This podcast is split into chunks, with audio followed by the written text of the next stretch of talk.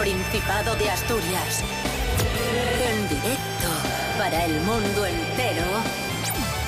Aquí comienza Desayuno con Liantes. Su amigo y vecino, David Rionda. Buenos días, ¿qué tal? ¿Cómo estáis? Empezamos la semana, hoy es lunes 7 de octubre de 2019, seis y media de la mañana. Esta es la sintonía de RPA, la radio autonómica de Asturias, la radio de todos los asturianos. Nos podéis escuchar a través de www.rtpa.es en directo, ¿vale? Si estáis en otro punto del mundo. Saludamos en primer lugar a Pablo BH, que está efectivamente en otro punto del mundo, en este caso en la lejana León. Buenos días, Pablo. bueno, lejana, lejana. Rubén Morillo, buenos días. Buenos días, David Rionda. Buenos días, Pablo BH. Buenos días a todos. ¿Qué tal? Empezamos la semana con buen tiempo, con mal tiempo, cuéntanos. Pues eh, podríamos decir que empezamos bastante bien. Tan solo vamos a tener un 6% de probabilidad de que caiga alguna gota, así que en principio bien. Eso sí, las nubes van a andar alternando el día y bueno, pues encapotarán el, el cielo durante toda la jornada y las temperaturas van a ser muy agradables porque vamos a tener máximas de 25 otra vez, van a subir otra vez las temperaturas y mínimas de 13. Desayuno con liantes, ay, lere, lere, lere. Desayuno con liantes, ay, lere, lere, lere. Desayuno con liantes, ay, lere, lere, lere. Desayuno con liantes, ay, lere, lere, lere. Desayuno con liantes.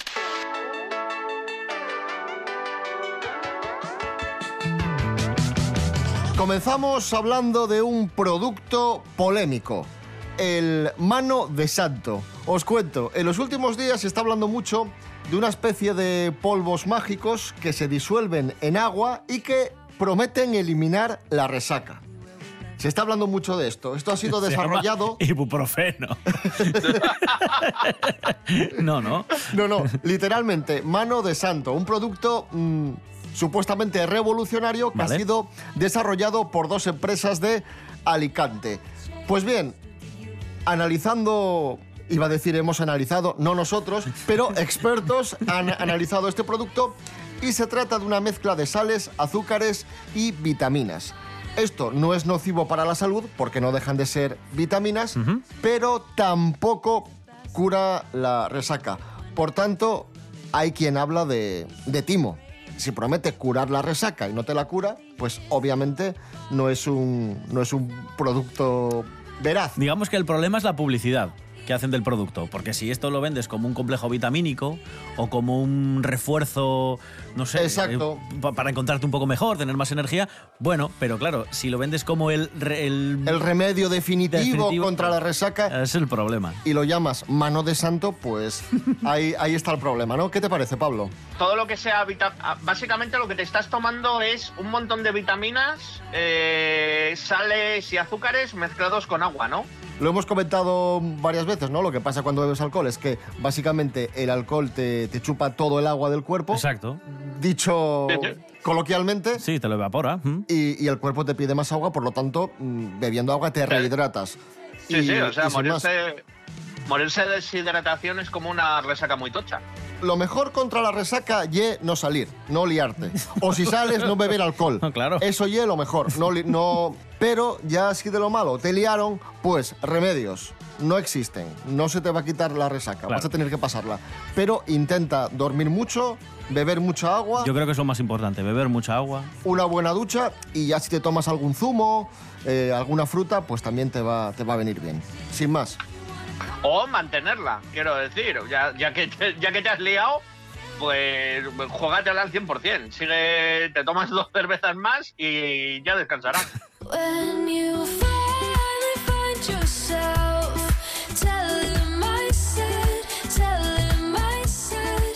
Seguimos hablando de timos. Hombre, esto era un timo a medias y ahora hablamos de un timo, de un fraude en toda regla. Sí. Han denunciado una oleada de ciberataques en forma de phishing que está suplantando la identidad de Netflix para robar a sus usuarios los datos bancarios.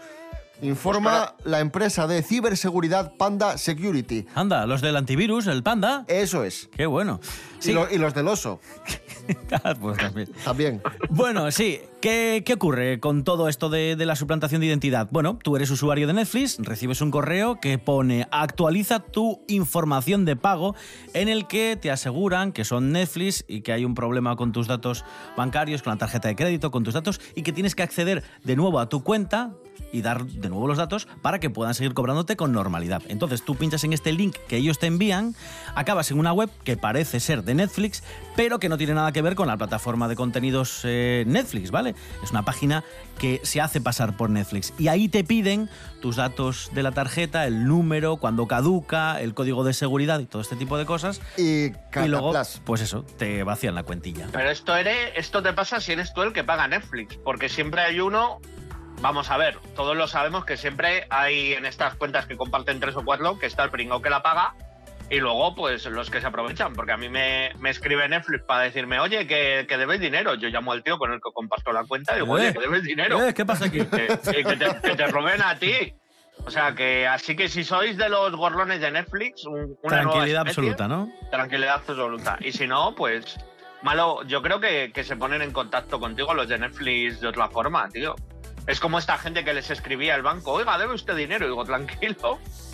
Que si yo espero siempre a, a que me envíen un matón. Yo cuando debo dinero al banco espero que me venga el señor, el cobrador del frac para saber Ujú. que es verdad. Oye, Pablo, que nunca te regalamos nada, te vamos a Sí, una regalar... vez, eh, eh, una vez me habéis regalado una caja de bombones. Ah, es verdad. Cierto, porque, cierto. está- porque estoy gordo. Y en el fondo me queréis. Bueno, pues hoy te vamos a hacer otro regalo. Te vamos a regalar la posibilidad de que elijas una canción. La canción ¿De que va a sonar ahora. La canción que quieras. Sí, ¿En serio? sí, Eh, ¿De verdad? sí. Sí, sí, en principio sí. En principio, bueno, Bueno, a ver, a ver, qué vale. eliges. A Venga, ver. venga, venga. Voy a pedir yes tú de los berlones. Ah, muy bien, muy buena, muy buena opción, sí señor. Traballes nun taburdio Llamente travesti Pato padre t'has perdido. E lo que la xente di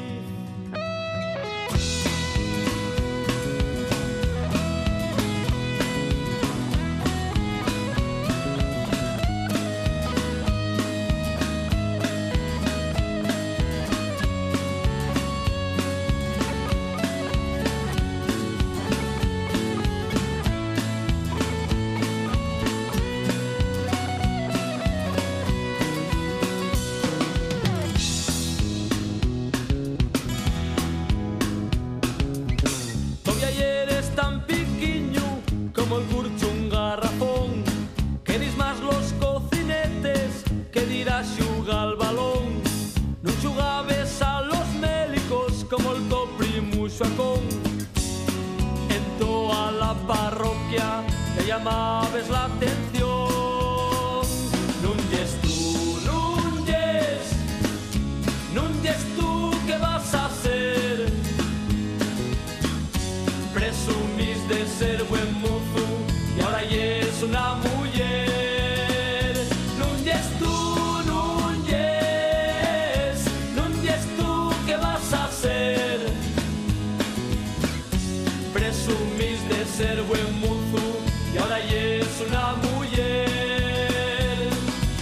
De- de- de- desayuno con liantes.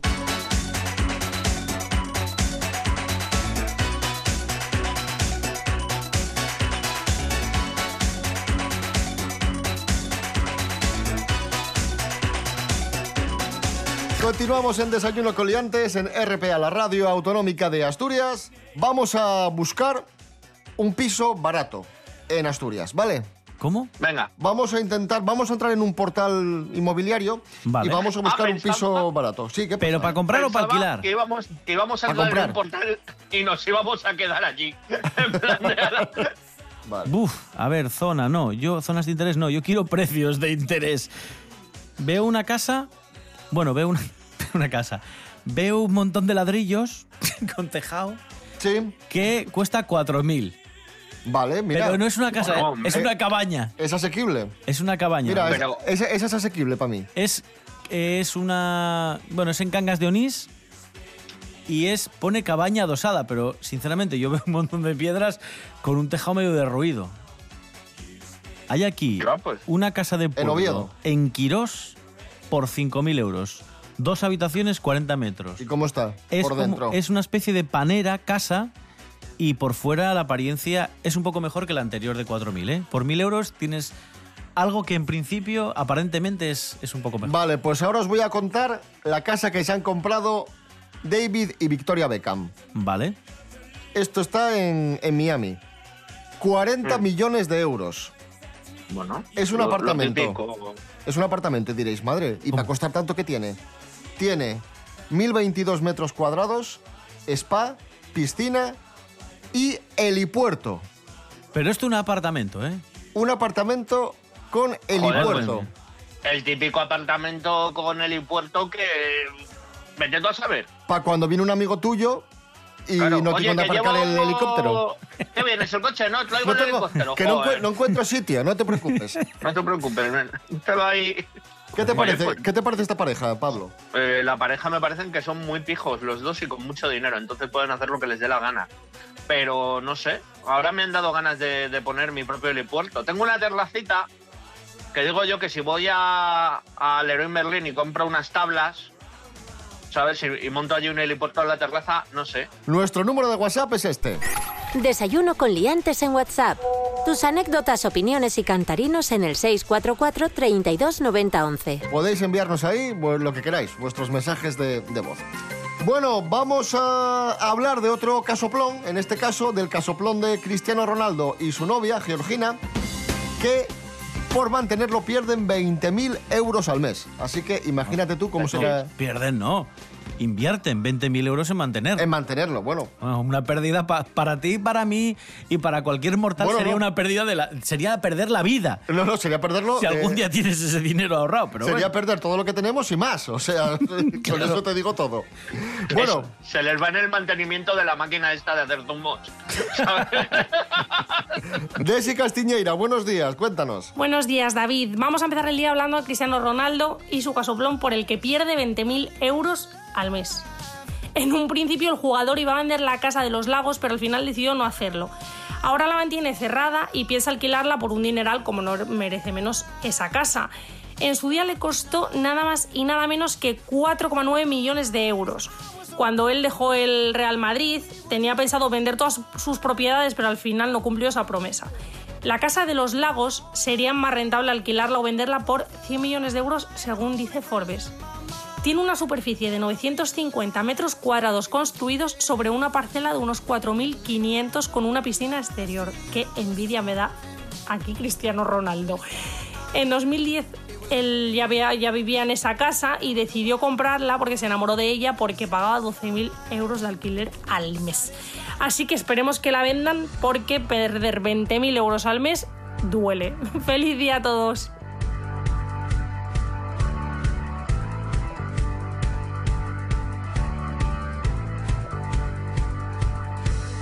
Pensaste que era real y te mordió un espejismo. Maldita fiesta de carnaval, disfrazados de nosotros mismos, a punto de despegar. Se te olvidaba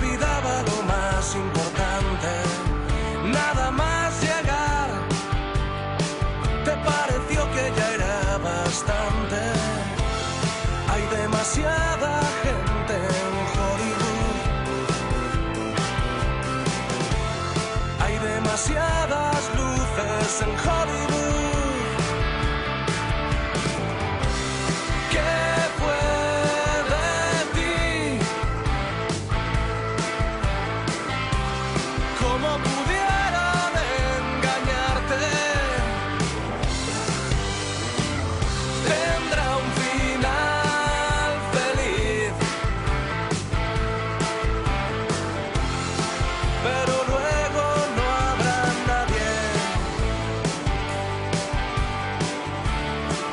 Ahí escuchábamos a Pablo Moro y la canción Hollywood. Esto es Desayuno Coliantes en RPA. Hoy es lunes 7 de octubre de 2019. Si os acabáis de levantar, muy buenos días.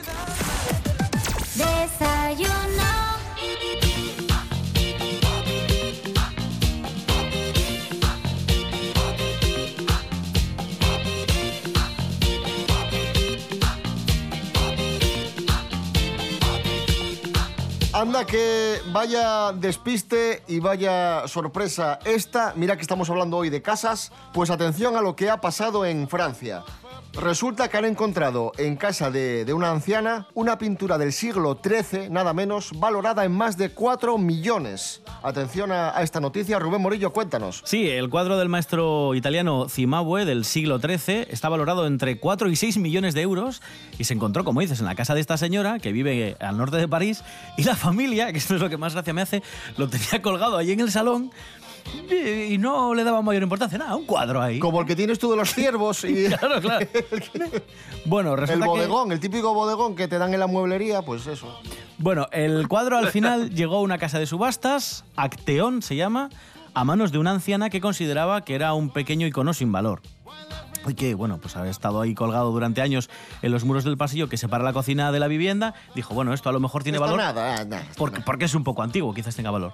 Llegó a la casa de a la casa esta de subastas y dijeron, ¿pero qué es esto? Pero, pero, pero señora. Pero, pero, señora, ¿de, por favor. dónde sacó esto? Cuatro, entre 4 y 6 millones está valorado esto, ¿eh? Ojo. Esto como el otro que Oye. tenía un Picasso en el baño. Ah, sí. Roca. Bueno, pero es otra cosa Sí, diferente. pero bueno, sí, es diferente.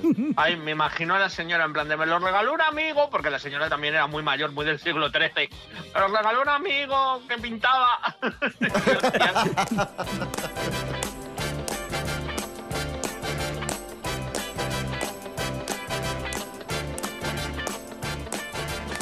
Bueno, seguimos en Francia. Eh, Vale. Un jugador del Niza, un equipo de la primera división francesa, repito, primera división francesa. El Niza, hablamos de, yo qué sé, como si fuese el Valencia aquí, un equipo ya bastante potente, ha sido expulsado del equipo por robarle el reloj a un compañero No. en el vestuario. sí, Pero señor. Pero de primera división, ¿no? De primera división. Pero esa gente cobra mucho dinero. Bueno, a lo mejor era un reloj de era un flippy flap de estos. ¿Cómo era? Flicky flap. Flick flack. Flick Flick flack. Madre mía. Pues sí, sí, sí. Pero qué cutre, ¿no? Le robó el reloj al compañero de- Casio del ahí. equipo. Me imagino Un que es reloj- más uno de estos que te vienen con las revistas infantiles de Dora la Exploradora, en plan de no, joder. Y el otro jugador, ¿dónde está mi reloj de Dora?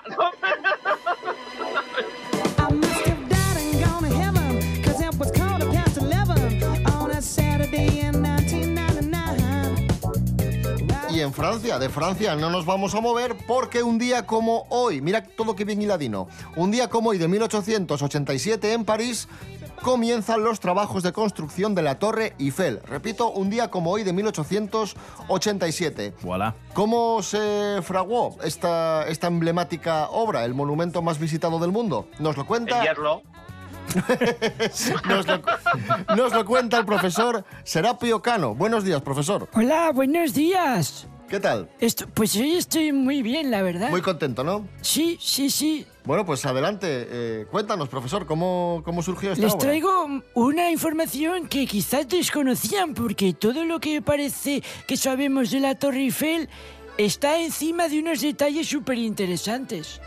Fíjese usted, ¿sabe cómo se llamaba la Torre Eiffel antes de llamarse Torre Eiffel? Torre. No, se llamaba la Tour du 300 metros. Bueno, esto me ha quedado un poco portugués porque no sé hablar francés, pero significaba la torre de 300 metros. Se llamó Torre Eiffel mucho tiempo después.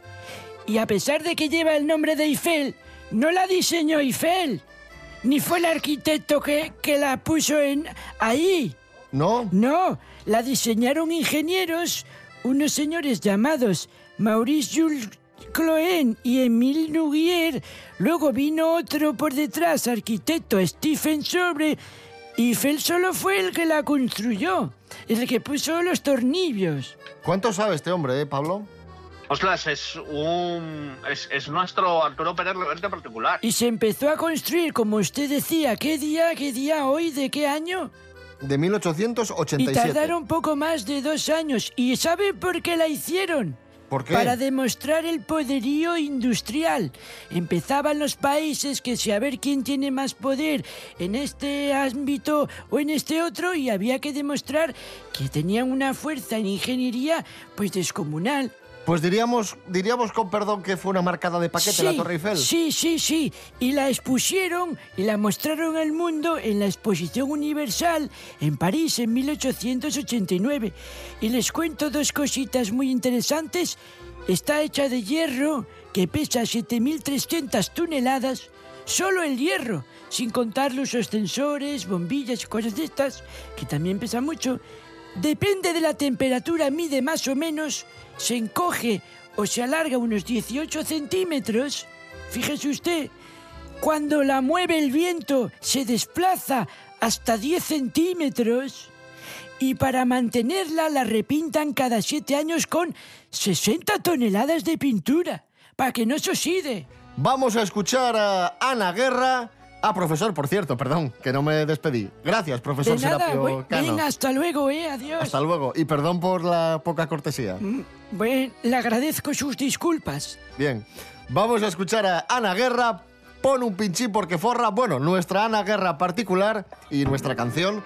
Pon un pinchín porque forra, porque a continuación vamos a hablar de Ana Guerra y Cepeda. Nos fuimos al chigre, me puse en la barra pa' sidrear.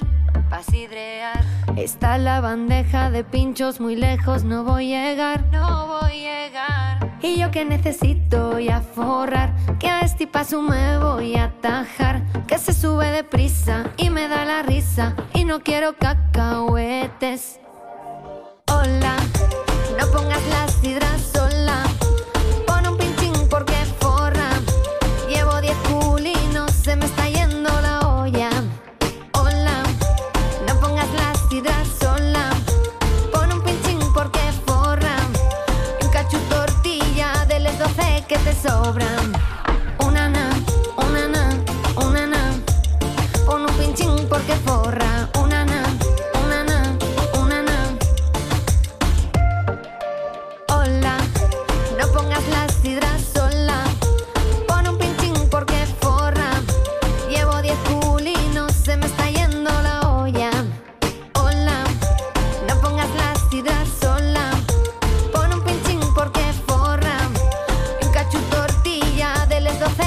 sobran. Una na, una na, una na. Pon un pinchín porque forra. Sí, amigos, hablamos de los cantantes Ana Guerra y Cepeda porque van a estar en Gijón el próximo 20 de diciembre, en la sala Albéniz.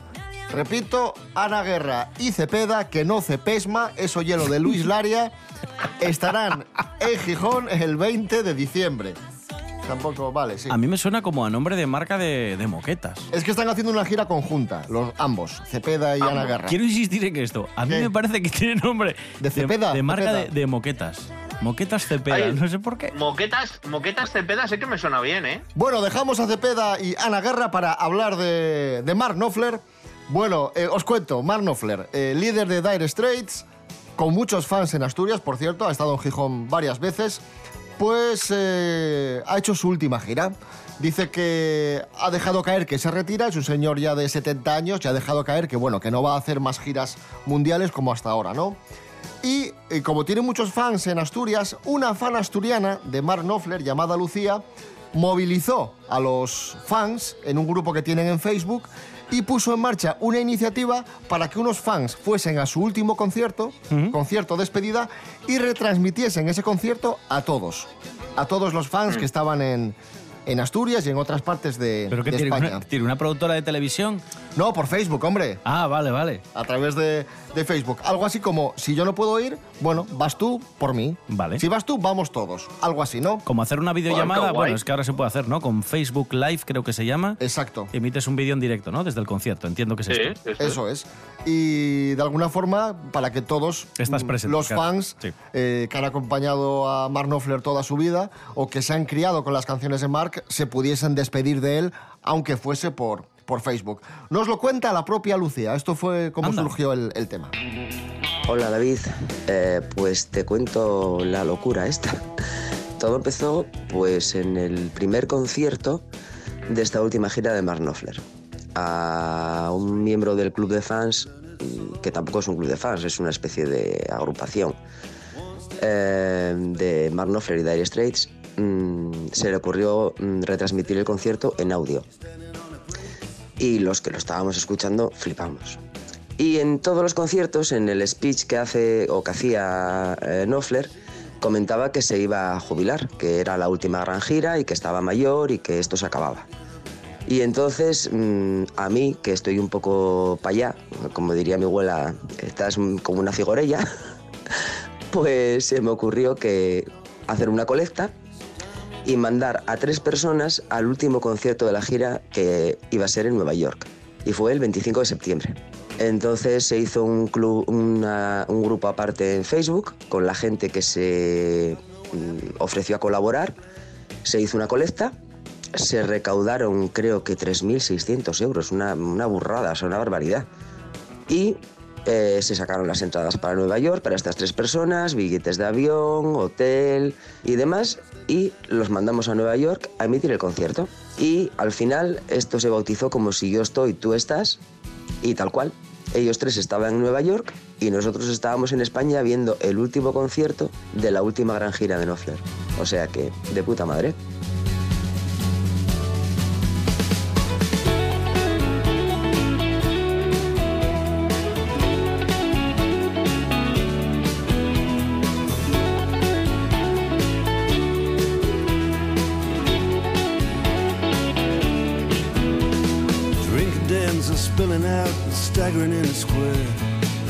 There's lads and lasses falling about and a crackling in the air. Down around the dungeon doors, the shutters and the queues. Everybody's looking for somebody's arms to fall into. It's what it is. It's what it is now. Here's frost on the graves and the monuments, but the taverns are warm in town. People curse the government and shovel hard food. Lights are out in City Hall, the castle and the keep. The moon shines down upon it all, the legless and the sleepless. Cold on the toll gate with the wagons creeping through. Cold on the toll gate, God knows what I can do. It's what it is. It's what it is now. The garrison sleeps in the citadel with a ghost in the ancient stones. High on parapet, a Scottish piper stands alone. And high on the wind, the Highland drums begin to roll. Something from the past just comes and stares into my soul. Cold on the toll gate, let the drums beat the tattoo. Cold on the toll gate, God knows what I can do with you. That's. It's what it is now. Desayuno con liantes. Con David Rionda y Rubén Morillo.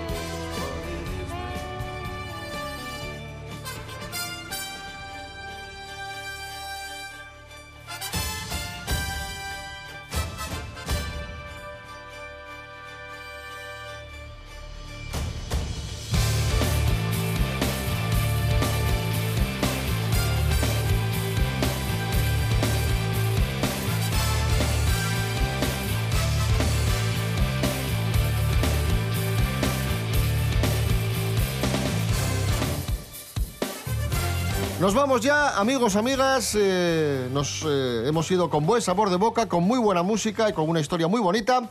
Regresamos mañana a las... ¿A las qué? Perdón. Nos vamos ya, amigos, amigas. Nos hemos ido con muy buena música y con una historia muy bonita. Regresamos mañana a las seis y media de la mañana.